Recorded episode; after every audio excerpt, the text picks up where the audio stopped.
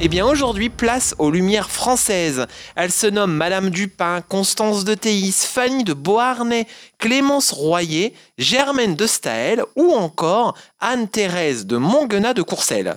Cette dernière, justement, Jason Anne-Thérèse de Marguenat de Courcelles, organise ses dîners du mardi qui attiraient Fontenelle ou Montesquieu. Elle est notamment l'auteur de Réflexions nouvelles sur les femmes ou Métaphysique de l'amour en 1722. Madame Dupin, elle, était une proche de Jean-Jacques Rousseau, l'auteur des Confessions, à qui elle répliquait à ses déclarations misogynes un ouvrage de 2000 pages, La défense des femmes et l'égalité entre les sexes jamais achevé.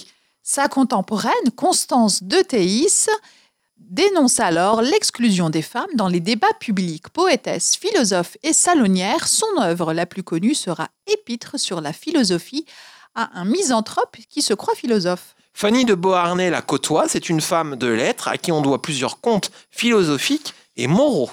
Germaine de Staël, son nom est sans doute le plus connu. Attention, elle n'est pas française, mais elle est suisse.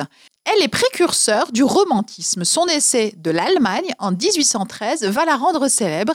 Elle y popularisera en France les œuvres des auteurs de langue allemande jusqu'alors relativement méconnus. L'histoire littéraire laisse d'elle l'image d'une femme curieuse de tout, à la conversation brillante et aux écrits avant-gardistes.